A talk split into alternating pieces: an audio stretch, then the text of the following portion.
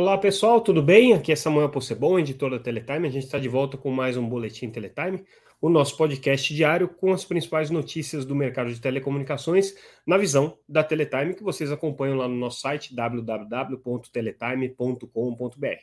Hoje a gente está trazendo o que foi destaque nessa terça-feira, dia 20 de setembro de 2022. Muita coisa importante aconteceu nesse dia no mercado de telecomunicações. Vamos começar pela bomba do dia. A Anatel por meio de cautelar, vai determinar agora para que as operadoras de telecomunicações repassem imediatamente, sem nenhum tipo de subterfúgio, o desconto de ICMS que foi dado pela lei complementar é, de junho desse ano é, nas faturas dos seus consumidores. É, qual que é o problema? Bom, primeiro que não é imediatamente, são 15 dias que as empresas têm para se ajustar a isso daqui. Mas qual que é o problema? A Anatel, de alguma maneira, é, chegou no limite aí do que ela considera tolerável esperar as empresas conseguirem é, viabilizar esse repasse do ICMS. Quando a lei complementar 194 foi editada, é, as operadoras começaram o seu processo de é, adaptação para essa nova legislação, é, alegaram que tiveram problemas nos sistemas, que era muito difícil conseguir fazer com que é, os repasses pudessem ser computados de maneira adequada. Você tem toda a questão dos reportes feitos para secretarias de fazenda, da forma como aquele imposto é declarado e pago junto às, às respectivas é, secretarias, e as operadoras se mobilizaram aí então para é, informar os consumidores que fariam o repasse, mas isso daqui vai ter uma certa é, é, demora, vai ter, claro, pagamento retroativo é, por conta do, dos atrasos, mas é, não seria possível fazer imediatamente. Outras operadoras optaram por dar o desconto,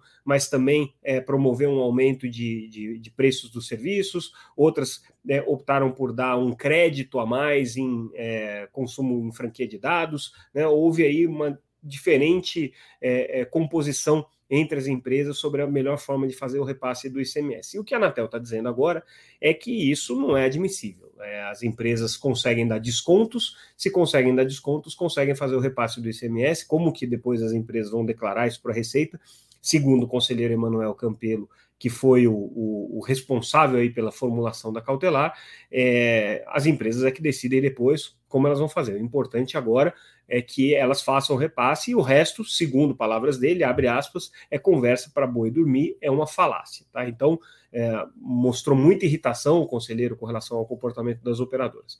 O que, que, a gente sabe é que nem todas as operadoras estão agindo da mesma maneira com relação a isso. Algumas já se comprometeram, fizeram até comunicados aí em jornais, é, soltaram fatos relevantes, é, press releases e tudo mais, é, garantindo que vão fazer o repasse, que vão fazer inclusive o repasse retroativo, só dependeriam desses ajustes técnicos aí que precisam ser feitos. Outras é, foram por um caminho um pouco mais é, criativo, vamos dizer assim, concedendo alguns créditos para os seus clientes, outras fizeram aumento de preço, e a Anatel entende que é, isso daqui é um direito garantido por lei, não tem nem discussão se a Anatel tem ou não tem competência para isso, segundo o conselheiro Manuel Campelo, é, é, é, até um absurdo a Anatel ter que fazer uma cautelar obrigando as operadoras a cumprirem a lei, mas segundo ele isso daqui é necessário, porque as empresas estavam é, demorando demais para fazer esses repasses aqui. Lembrando que esse é um pleito antigo das empresas de telecomunicações, que elas de fato é, buscam a redução de ICMS já há muitos anos e que é, a lei complementar que reduziu o ICMS, a lei complementar 194, foi uma surpresa para todas elas, porque é, essa legislação, como a gente lembra, veio dentro do contexto aí da briga do governo é, Bolsonaro com os estados, né, com, com as, a, os entes federativos, é, por conta da carga tributária em combustíveis. Né? Então, o Bolsonaro, para conseguir fazer com que o preço da gasolina baixasse um pouco, até para poder ter aí os benefícios eleitorais que ele vinha buscando, é, em combinação com, com o Congresso, principalmente com a base de apoio do governo no Congresso, é, forçou, então, por meio dessa lei complementar, a redução do ICMS para serviços essenciais. Isso é, trouxe um benefício para os serviços de, de comunicação que pleiteavam já há muito tempo essa redução de ICMS, já tem inclusive uma discussão no Supremo nessa mesma linha aqui.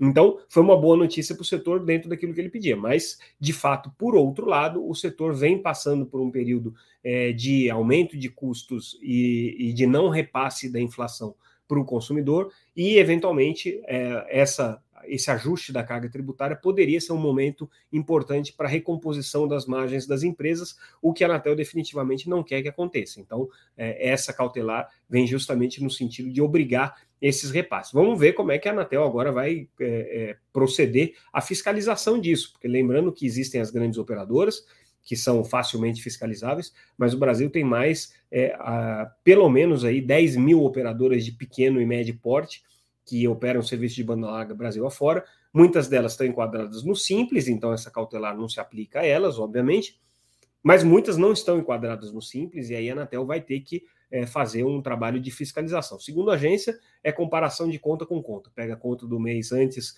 é, do, da redução é, mandatória de ICMS compara com a redução no mês seguinte, e se é, houver ali uma redução proporcional, está tudo certo. Se as empresas absorveram de alguma maneira esse ganho tributário na recomposição de margem, a Anatel promete agir. Então foi uma notícia aí que pegou o mercado. É, já estava esperando até, Teletime, a gente já tinha publicado uma matéria dizendo que a Anatel chegou a cogitar há três semanas atrás essa cautelar, segurou com a movimentação das empresas no sentido de prometerem, se comprometerem.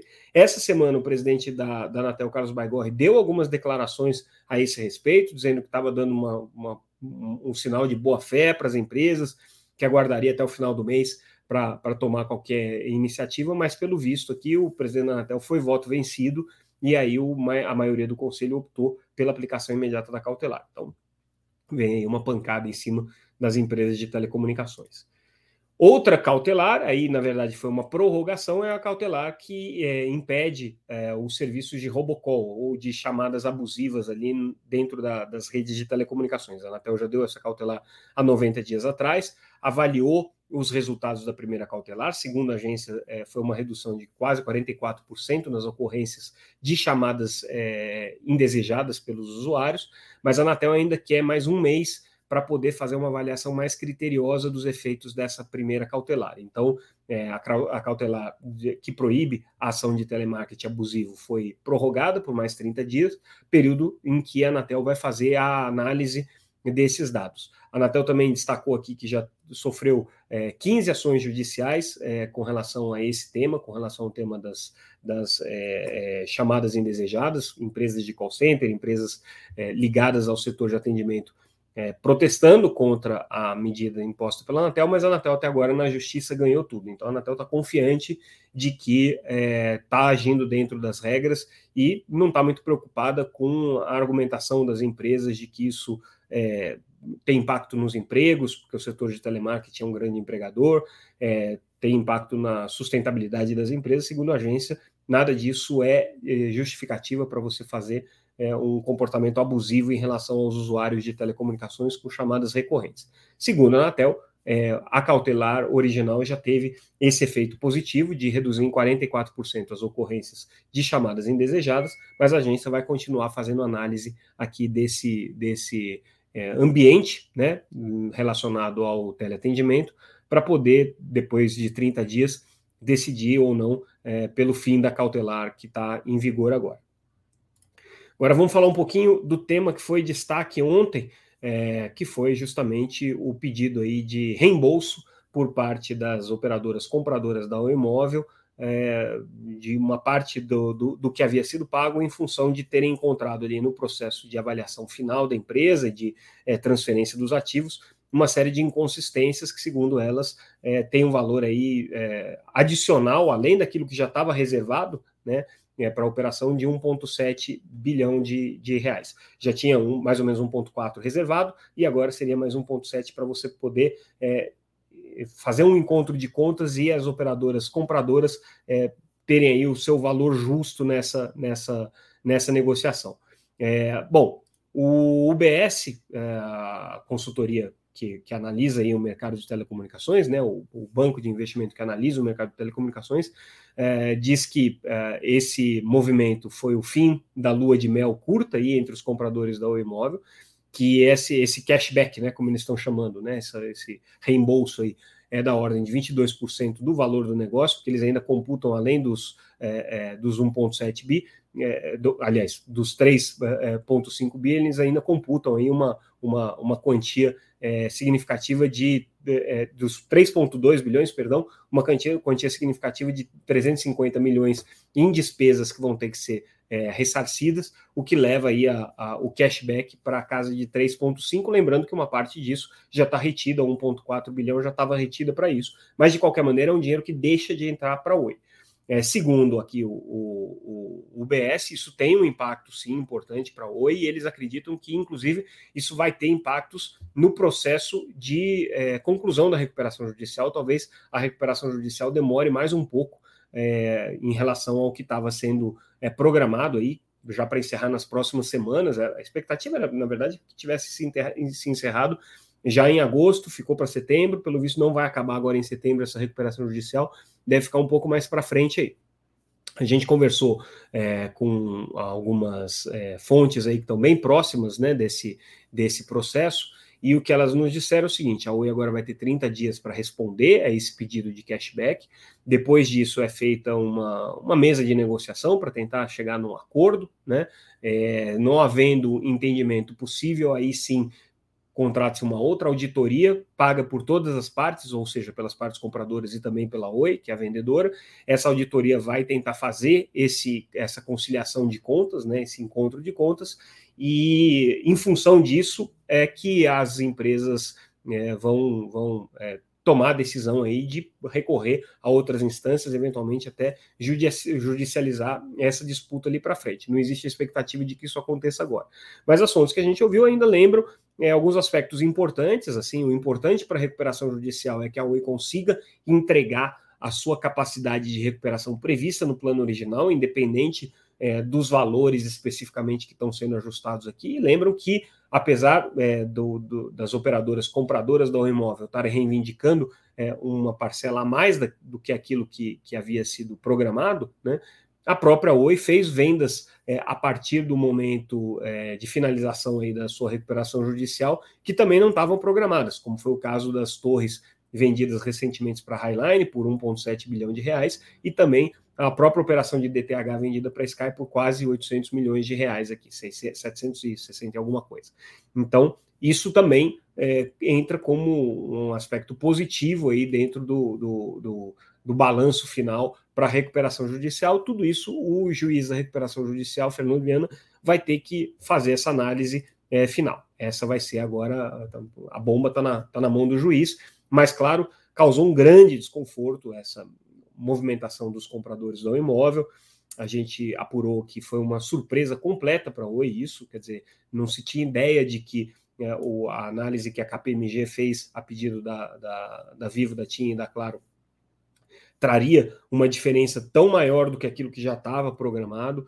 Não houve nenhum tipo de pactuação prévia, de é, combinação anterior para tentar fazer com que é, esse assunto chegasse um pouquinho mais redondo é, na, na, na, tanto para os investidores quanto também para o acompanhamento aí dos, dos reguladores. Né? Caiu meio como uma bomba essa decisão das empresas de comunicarem por fato relevante isso no, no, no final de semana. É, e aí agora né, a comunicação está fria entre as empresas, vai ser por fato relevante aí por muito tempo, até que, que eles consigam chegar no entendimento com relação aos valores. Isso foi o que a gente apurou sobre essa questão da O Imóvel. É, agora vamos falar um pouco sobre o painel Telebrasil Talks, um evento realizado pela Telebrasil, pela Conexis, é, que são as entidades que representam as principais operadoras de telecomunicações. Esse evento aconteceu em Brasília hoje, nessa terça-feira, é, dia 20. É, nesse evento discutiu-se o mercado é, de agro e o mercado de indústria 4.0 à luz do crescimento da conectividade, do papel da banda larga, do papel das empresas de telecomunicações, é, mas surgiu aqui uma ideia interessante durante o evento. O Alexandre Wata, que é secretário especial de Produtividade e Competitividade do Ministério da Economia, é, lançou uma ideia, na verdade, uma ideia que foi discutida junto com o presidente da, da, da Telebrasil, Marcos Ferrari, é, de se criar uma, uma iniciativa de mercado de telecomunicações. O que, que, são essas iniciativas de mercado aqui que o Ministério da Economia tem? São uma espécie de grupos de trabalho é, que envolvem segmentos da indústria, envolvem segmentos do Ministério, do governo, para discutir todas as linhas de ações e, e, e possíveis abordagens para dinamizar determinados setores da economia. Isso aqui já existe em algumas áreas, é, já existe, por exemplo, é, no, no, no, mercado de seguros, já existe uma, uma, uma câmara desse tipo, né? um, um, um mercado, é, uma iniciativa de mercado de seguros, chamada de IMS. É, existe, existe outra iniciativa também chamada de IMK, que é voltada para o mercado de capitais, e aí a ideia seria criar um IMT, né, uma iniciativa é, para discussões temáticas envolvendo governo empresas de telecomunicações com relação ao mercado de telecomunicações. E aí, em, o que entraria na pauta desses debates? É, medidas de desburocratização, busca de é, ineficiências na, na, relação entre o setor público e o privado, mecanismos de aperfeiçoamento da regulamentação de telecomunicações, desonerações, né, todas as questões que podem destravar o movimento é, de expansão da conectividade e das telecomunicações estariam cobertos por isso. É uma iniciativa interessante porque o governo não tem nenhuma câmara é, é, multissetorial de discussão de assuntos de telecomunicações, que é uma, uma, questão que, inclusive, é reivindicada já há muitos anos pelo setor. Né? Todas as medidas políticas, as, as iniciativas são sempre é, coordenadas aí só pelo Ministério das Comunicações sem nenhum tipo de interação multissetorial formal. Né? Existem aí trocas de opiniões e tudo mais, mas não existe uma formalização. Então, é, essa ideia aqui do, da iniciativa de mercado de telecomunicações surge dentro desse contexto, uma ideia bem interessante aí que foi apresentada durante esse evento, o painel Telebrasil Talks. No mesmo evento, e aí trocando um pouco de assunto, é, se falou muito sobre é, a questão da neutralidade de rede e os impactos no 5G. Esse é um assunto importante para as operadoras de telecomunicações, inclusive foi ap apresentado para os é, candidatos à presidência é, como uma das propostas do setor, que é, houvesse sim uma preocupação de revisar as regras de neutralidade de rede além, à luz do 5G. A alegação do setor de telecomunicações é que o 5G, com slicing de rede, com a possibilidade de você oferecer serviços segmentados é, poderia esbarrar em algum momento nos limites impostos pelo Marco Civil da Internet na questão da neutralidade, mas no entendimento do presidente da Anatel, Carlos Baigorre, que falou também durante o painel Telebrasil Talks, não existe esse risco. Ele entende que o caso dos serviços segmentados é, de, de 5G são muito parecidos com os serviços corporativos que se vende hoje, em que você tem qualidade de serviço específicas definidas em contrato, e não haveria nenhum tipo de é, é impedimento é, de acordos como esse, de, de parcerias como, esse, como essa, que poderiam, poderiam ser firmadas entre as empresas de telecomunicações e o mercado corporativo para oferta de slicing de rede ou serviços de slicing no 5G. O problema está quando você não está falando especificamente do mercado corporativo, quando você está falando do consumidor final, é, que eventualmente pode querer contratar um serviço que tem qualidade de serviço garantida, por exemplo, vamos supor, um pacote é, para serviços de streaming, que tenha uma qualidade garantida para os serviços de streaming, ou um pacote que inclua serviços de streaming com garantias, com qualidades garantidas, por exemplo, Netflix é, sempre funcionando em 4K com, com, com qualidade garantida em cima da rede de 5G. É, e aí, nesse caso de serem contratos individuais, você fazer um tratamento assimétrico entre diferentes consumidores pode ser uma questão mais desafiadora aí do ponto de vista da neutralidade de rede. É isso que as operadoras de telecomunicações reclamam. Outro tema discutido no painel Telebrasil Talks foi a questão da conectividade no campo, e aí a CNA, que é a Confederação Nacional de Agricultura, chamou atenção para o tamanho do desafio que existe hoje. Eles colocam hoje esse grande problema do campo brasileiro ter uma parcela muito pequena coberta pelas redes de telecomunicações. É, dizem que esse é um insumo hoje absolutamente fundamental para o desenvolvimento do setor agrícola brasileiro, mas você tem mais de 80% do território não coberto por redes é, de telecomunicações no campo, né, do território é, rural, da área rural brasileira, é, atendidas aí por, por, por, por, redes de telecomunicações. O Ministério é, da Agricultura também trouxe dados nesse sentido, também corroborou essa, essa leitura da CNA de que esse é o grande desafio, mas é, não se ficou só nisso no debate. Assim, isso também é, é foi colocada a questão é, da necessidade de você desenvolver todo um ecossistema de tecnologia de inovação voltada para o campo, coisa que o Brasil ainda tem é, dificuldades. É, você tem uma grande dificuldade, um grande desafio de fazer a integração desses diferentes serviços. Né? Existem muitas iniciativas já hoje disponíveis, mas as, os produtores rurais, por exemplo, não têm onde encontrar. É, também foi colocada a necessidade de que você tenha um trabalho específico junto a cooperativas, justamente para fazer a disseminação desse conhecimento tecnológico, a necessidade de formação de, de, de, de, de mão de obra capacitada, então, o Brasil tem hoje um déficit muito grande de profissionais na área de TICs e na área de TICs com sobreposição é, com o mercado é, de agronegócio, mais ainda. Então, esse é um que é um grande gargalo. E, por fim, outro aspecto foi destacado aqui nos debates do painel Telebrasil foi a necessidade de funding, né, de financiamento para essas iniciativas. Outro tema que foi destacado aqui no painel Telebrasil Talks foi sobre é, a transformação industrial, né, na, na no, no, transformação digital no segmento da indústria, na indústria 4.0, e é, a constatação aqui que a, a BDI é, trouxe, né, que é a Associação Brasileira de Desenvolvimento Industrial, é que o 5G ainda é muito caro para ser a base hoje do processo de automação é, do, do, do, da indústria brasileira.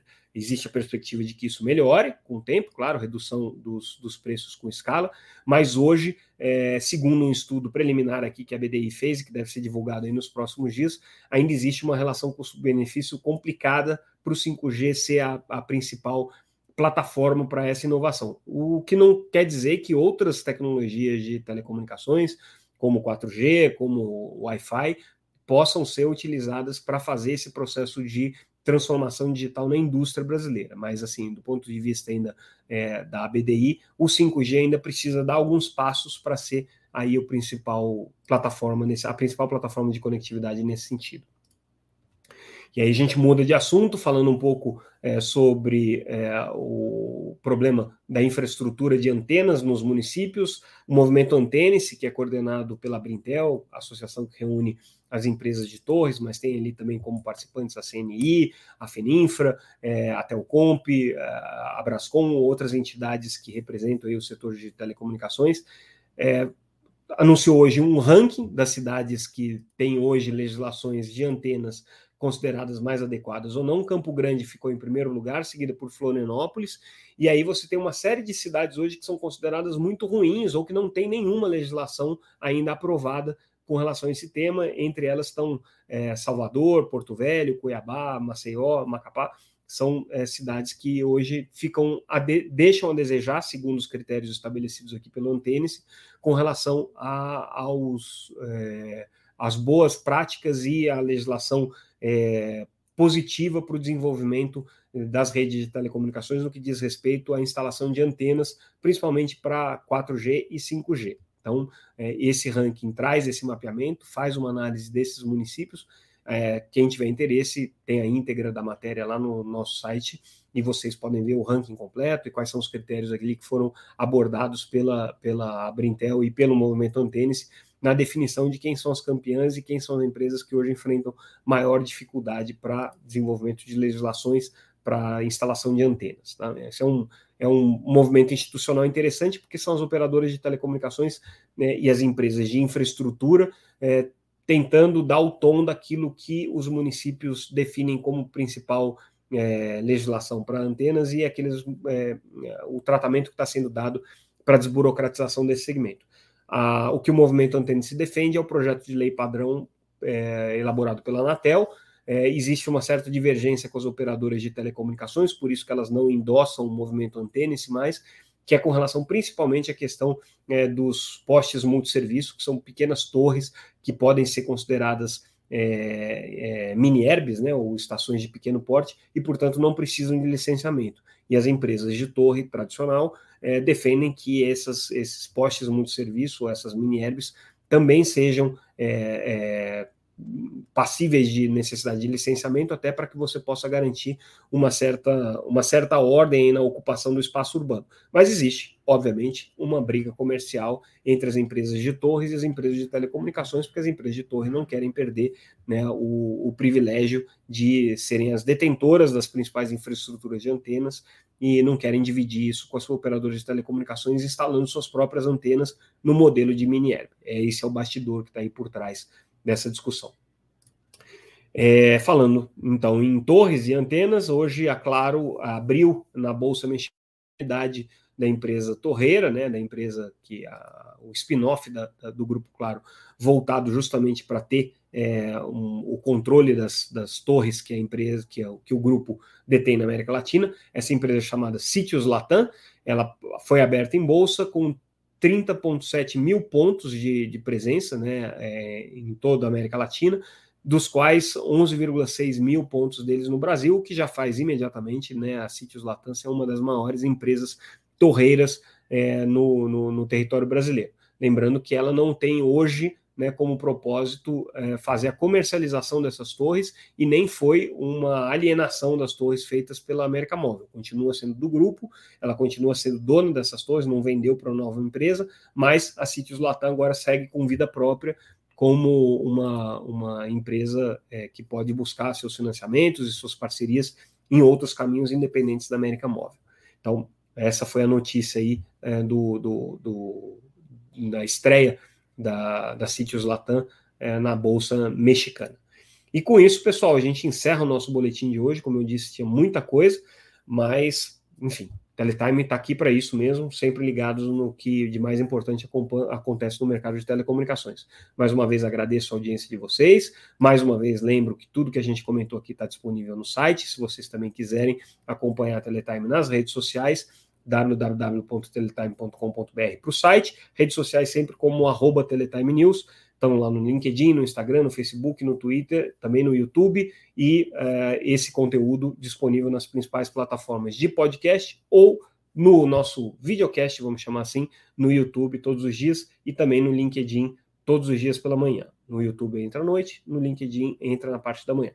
É isso, pessoal. Fico por aqui. Mais uma vez agradeço a audiência de vocês. Até amanhã. Yeah.